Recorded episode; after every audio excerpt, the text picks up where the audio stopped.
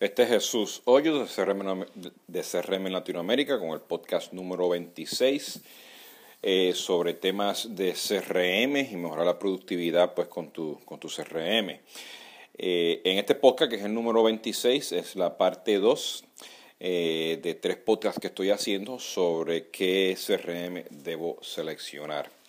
Y en el primer podcast, pues, en el número 25, estuve hablando sobre qué ¿Qué CRM debes seleccionar si, dependiendo del tipo de empresa que eres, el tipo de presupuesto eh, y el tipo de tecnología que debes buscar? Eh, en este caso en particular, pues voy a hablar sobre, una vez que tú tienes identificado más o menos qué tipo de tecnología, base qué, qué tipo de empresa eres y qué industria, la idea es que puedas entonces empezar a definir tus requerimientos. Y esto es prácticamente el enfoque de hoy. Eh, tradicionalmente, pues cuando seleccionamos CRM, pues casi siempre hacemos una, una lista este, larga, ¿no? Y buscamos pues diferentes este, eh, estudios, ¿no? De, eh, de, las industrias, los Gartners, los CRMs, que, que existen allá afuera a base pues, de, estos reportes de industrias. y, y, empezamos a comparar y empezamos a ver qué es lo que tenemos hoy, qué, qué es lo que hace falta, ¿no? y aquí la idea es que puedas tener pues tu lista de requerimientos a base de, dos criterios bien importantes. Número uno es eh, los beneficios que te puede traer la funcionalidad o ese requerimiento que estás buscando. Y a la misma vez, qué complejidad técnica hay eh, en esa funcionalidad, en ese requerimiento.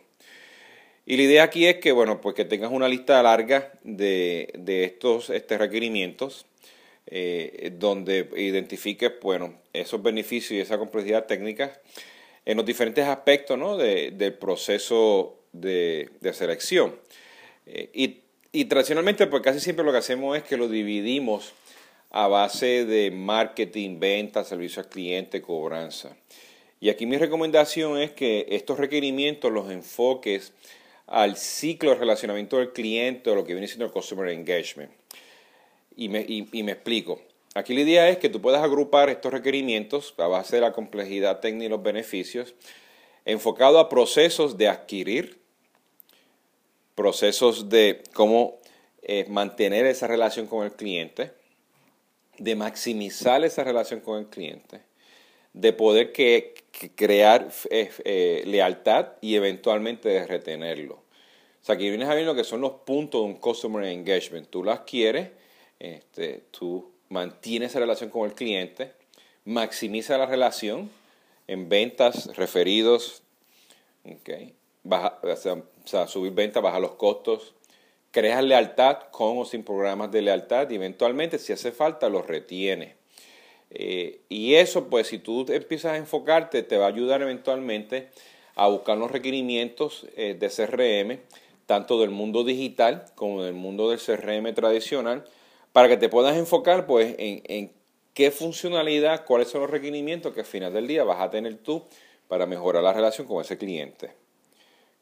Y eventualmente, cuando lo, enfocas los requerimientos a base de ese relacionamiento del cliente, definitivamente pues vas a poder ver marketing, ventas, servicios, este marketing digital, eh, eh, surveys, cobranzas, eh, eh, el call center, todo encaja porque estás enfocándolo en, procesos en vez de tecnologías o módulos de un CRM.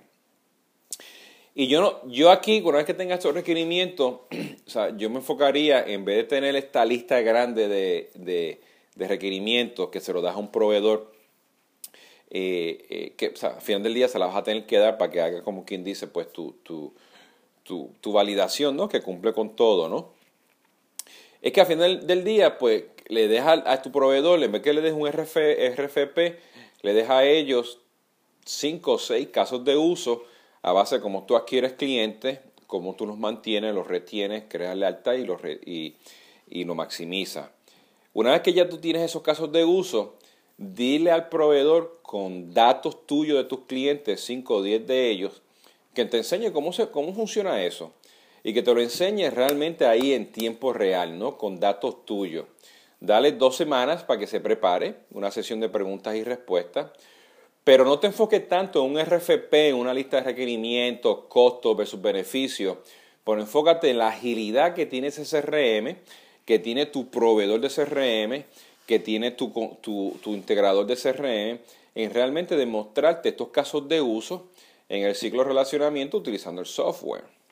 E inclusive yo opino que si estos proveedores ya tienen este, estos trials en, la nube, que eh, pues, utilice los trials y tú simules ese caso de uso pues, este, con, los requerimientos que, que sacaste, ¿no?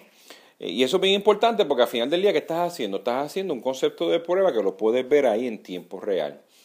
Y esto es muy importante porque al final del día lo que estás, que estás buscando, que el CRM te ayude en la calidad de datos, te ayude rápidamente a importar este eh, registro, que te ayude rápidamente a crear objetos, campos, pantallas, que te ayude rápidamente a poder integrarse okay, por medio de servicios web o un, API RESTful, REST API, eh, que te ayude pues con aplicaciones terceras que estén este, ya disponibles en un App Store, como lo tiene Soho, Sugar, Google eh, y Salesforce y después cuando tienes todo eso, pues mira el precio. Eh, y el precio es interesante porque a veces puedes encontrar algo bueno, y barato, pero todo al final del día tiene que ver con la agilidad de, cómo realmente vas a implementar este CRM. Entonces, resumen, ¿qué significa? Sí, valídate los requerimientos, hazte esa lista, valídalo por beneficio y complejidad técnica, pero en vez de tener esos requerimientos basados en un RFP, Valídate esos requerimientos que estén basados en casos de usos, casos de uso que te ayuden a hacer un concepto de prueba con el proveedor, dale unas dos semanas para que con datos tuyos de ejemplo te, te haga esos conceptos de prueba basados en el ciclo de relacionamiento del cliente, Adquirir, mantener la relación con el cliente, maximizarla, crear lealtad y retenerlo, Ese customer engagement. Y a la misma vez, este, eh, procura bajar un trial, o tú mismo haz, tu mini versión de tu concepto de prueba. Valida los procesos de calidad de, datos, valida los procesos de importar datos, valida los procesos de integración, que tenga un App Store y eventualmente lo validas por precio. Eso viene siendo más o menos pues, este, eh, lo que debes hacer para hacer una lista de requerimientos y seleccionarlo. Hay mucha gente que hacen los RFP. El problema con los RFP o que tenemos hoy en día es que nos enfocamos en tecnología, funcionalidad versus precio. Y yo creo que el tema de agilidad de implementar un concepto de prueba que te lo enseñen es mucho más valioso que hacer un RFP. Puedes tener el RFP, puedes tener eso como un, un criterio de selección, pero para mí es que te lo hagan al frente tuyo un concepto de prueba este, para que tú lo veas en tiempo real con un enfoque hacia la agilidad de cómo realmente funciona ese CRM.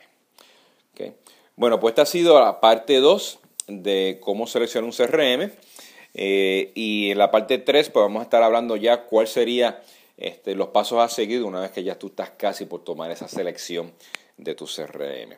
Este ha sido Jesús Hoyos con el podcast número 26 de CRM en Latinoamérica. Este podcast eh, fue grabado hoy lunes, octubre 20. Muchas gracias.